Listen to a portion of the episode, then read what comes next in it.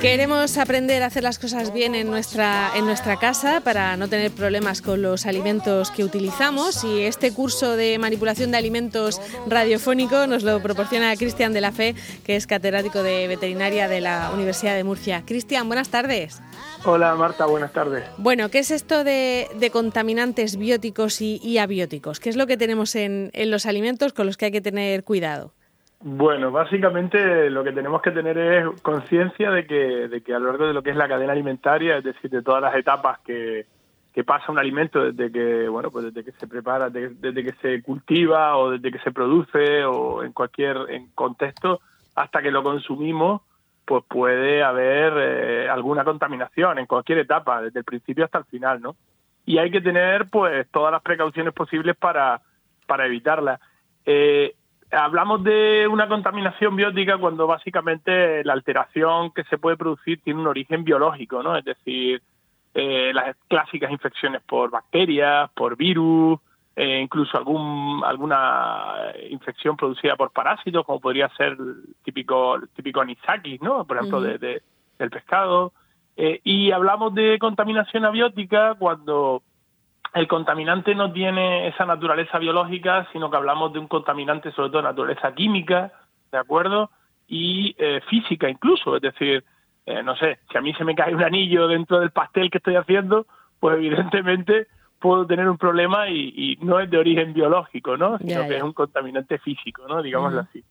Vale, entonces los abióticos se refieren, por ejemplo, a los pesticidas, ¿no? Si, por ejemplo. vale, una cosa así. Entrando, entrando un poquito en detalle, si los, abióticos, pues hablaríamos de eso, de plaguicidas, eh, materiales pesados, plásticos que pudieran quedar en el, en el, en el producto. Eh, ya sabemos que, que todos esos productos tienen unos, unos límites legales, ¿no? Unos límites máximos de residuos, ¿no? Me refiero a lo que son plaguicidas, por ejemplo, ¿no? Pero en otros casos pues bueno, pues su presencia ni siquiera ni siquiera está eh, debería estar, ¿no? Ni siquiera está permitida, digámoslo así. Bueno, entonces eh, cuando llegan los productos a, nuestra casa, eh, ¿cuáles son los que pueden tener más más problema con este tipo de, por ejemplo, con los con los bióticos? Has mencionado el, el anisakis en el caso del pescado, por ejemplo, ¿no? Correcto. lo primero que tenemos que tener en cuenta, Marta, es que el, el aspecto externo del producto, es decir, puede parecer fresco sabroso, apetitoso, pero eso no tiene una relación directa con el riesgo, ¿de acuerdo? Es decir, de hecho, por ejemplo, mm, es curioso, pero las bacterias que normalmente producen lo que es la descomposición de los alimentos de un modo natural, ¿eh? no son las que causan enfermedad, ¿de acuerdo? Es decir, eh, son otras bacterias que no están relacionadas con esos procedimientos los que pueden contaminar los productos y ocasionarnos los los problemas directamente directamente a nosotros, ¿no? A partir de ahí tenemos que tener en cuenta que cada producto no tiene el mismo riesgo, de acuerdo a la hora sobre todo de, de lo que es una contaminación eh, biótica, ¿no? Una contaminación principalmente asociada a, bacterias, aunque hay algunos virus que también pueden participar, lo normal es que hablemos de una infección bacteriana. ¿Por qué? Ah, perdona. No, no, que cuáles son, cuáles son los más los más peligrosos o los más delicados. Pues mira, depende, para empezar, de la naturaleza del alimento, es decir, los que tienen más agua, en función del tipo de nutriente, incluso del pH que tengan, pues ¿por qué? Porque van a facilitar un poquito más eh, el crecimiento de la bacteria o no, ¿de acuerdo? Mm. Entre esos productos que hay que tener más cuidadito, pues las cremas, los pasteles, eh, las tartas, eh, los productos lácteos frescos, la leche, el queso fresco, eh, el pescado, mariscos, eh, fiambres incluso, por su composición y, sobre todo mm, es importante eh, su composición en agua, ¿no? que, facilita que las bacterias, en el caso de estén presentes, pues, pues digamos, proliferen más rápido. Siempre se le ha tenido mucho miedo también al, huevo, ¿no? Sobre todo cuando lo usamos crudo. Sí, porque se asocia mucho a una de esas contaminaciones abióticas clásicas, ¿no? Como es la salmonelosis, ¿de acuerdo? Y, por ello, pues bueno, es uno de los productos, efectivamente, todo lo que sean productos frescos, ¿eh? pues evidentemente hay que tener un poco, un poco más de cuidado.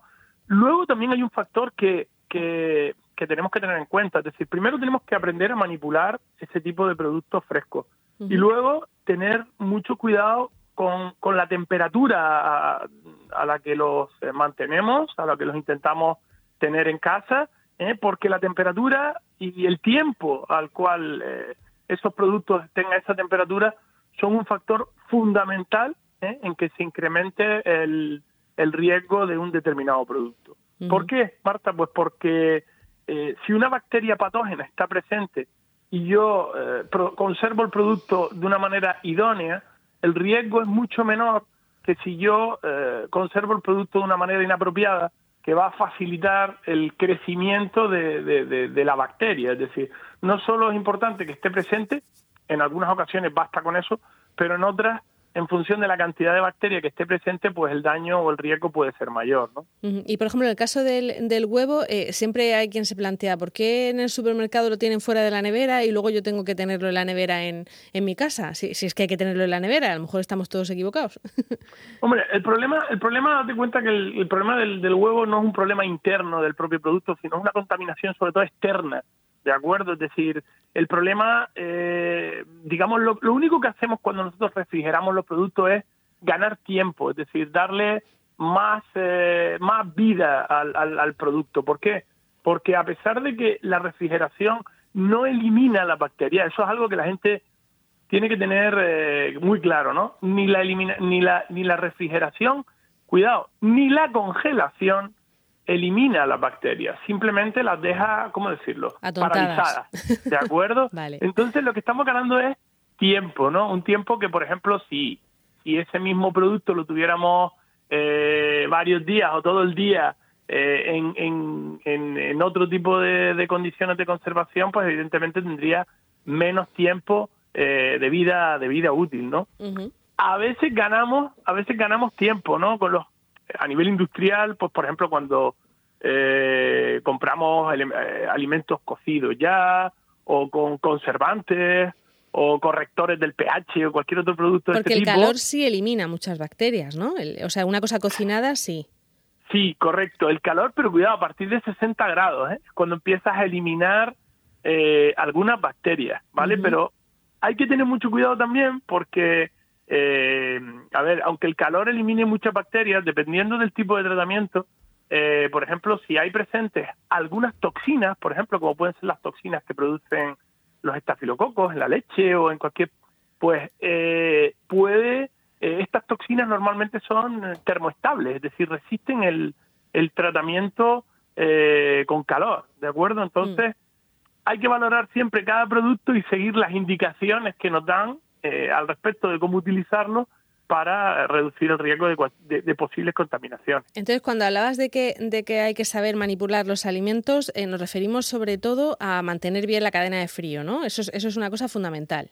Correcto, es fundamental la temperatura y el tiempo eh, al que mantengamos los productos. Es decir, si, si un producto es de elevado riesgo y yo lo tengo fuera de la nevera pues durante 10 horas, tú calcula, tenemos que calcular que que una bacteria normal igual necesita del orden de 20 a 30 minutos para duplicar su cantidad.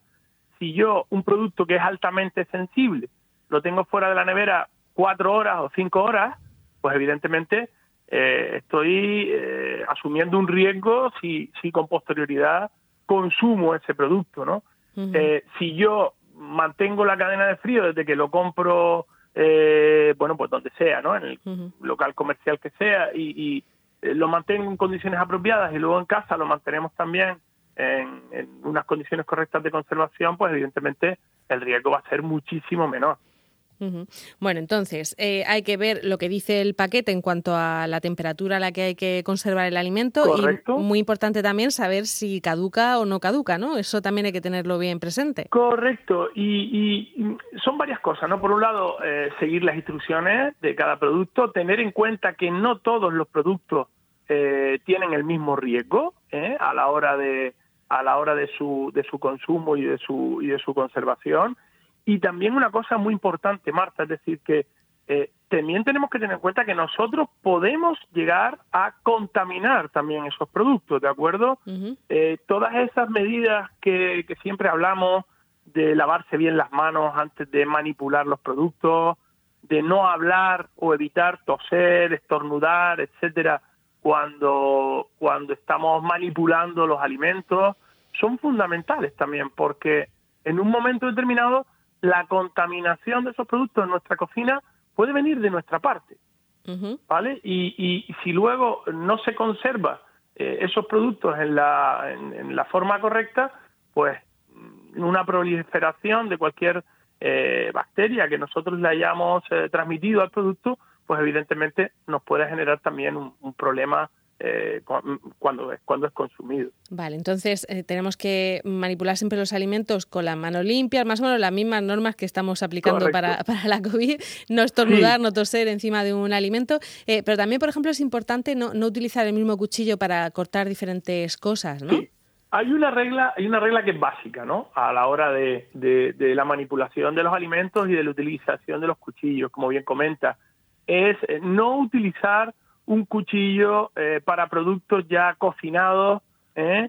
cuando previamente has utilizado el cuchillo para eh, manipular productos crudos. Es decir, lo crudo tiene que ir por un lado y lo cocinado por otro. ¿Por qué?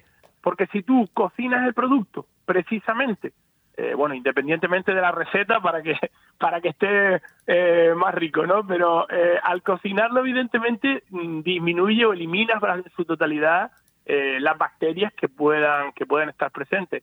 Si tú en ese momento utilizas un, utensilio que viene de manipular productos crudos, donde evidentemente pueden estar presentes esas bacterias, cuando cortas el, o, lo utilizas con el material cocinado, puedes volver a contaminar el producto. Entonces, eh, digamos, a efectos de eliminar la, el riesgo de cualquier contaminación, prácticamente no hemos hecho nada, ¿no? Ya, eh, la hemos liado, como diríamos. La hemos liado porque, claro, tú esos productos cocinados no lo vas a volver a cocinar. Y si tú lo contaminas, pues evidentemente tienes un acceso directo a las bacterias que tú mismo le has introducido con, con los utensilios.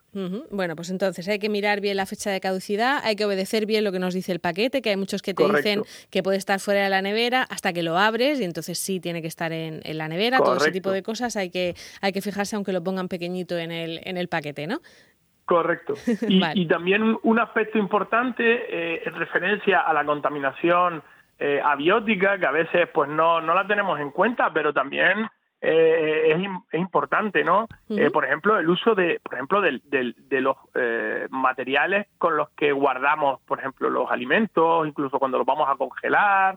Es decir, hay que utilizar siempre, por ejemplo, plásticos, utensilios que estén, o, sea, o que sean, que estén registrados para uso alimentario. No nos vale cualquier plástico, no nos vale cualquier contenedor, ¿verdad? Para, para guardar los alimentos, porque en un momento determinado ¿eh? esos plásticos pueden transmitir algunos de sus componentes ¿eh? a los alimentos que luego cuando nosotros los consumimos, pues también podemos tener algún problema. Es decir, en la cocina tenemos que eh, mantener unas reglas básicas de utilizar los productos que estén, digamos, registrados para uso para uso alimentario, a la par que tenemos que tener mucho cuidado con la propia manipulación de los productos y evidentemente con, con, su, con su compra y su conservación a la temperatura apropiada. Bueno, pues ya hemos dado este segundo capítulo del curso de, evitar infecciones y, contaminaciones e intoxicaciones en la, en la cocina. Cristian, eh, muchísimas gracias y, seguimos, porque seguro que no hemos terminado de dar consejos no, con esto. No,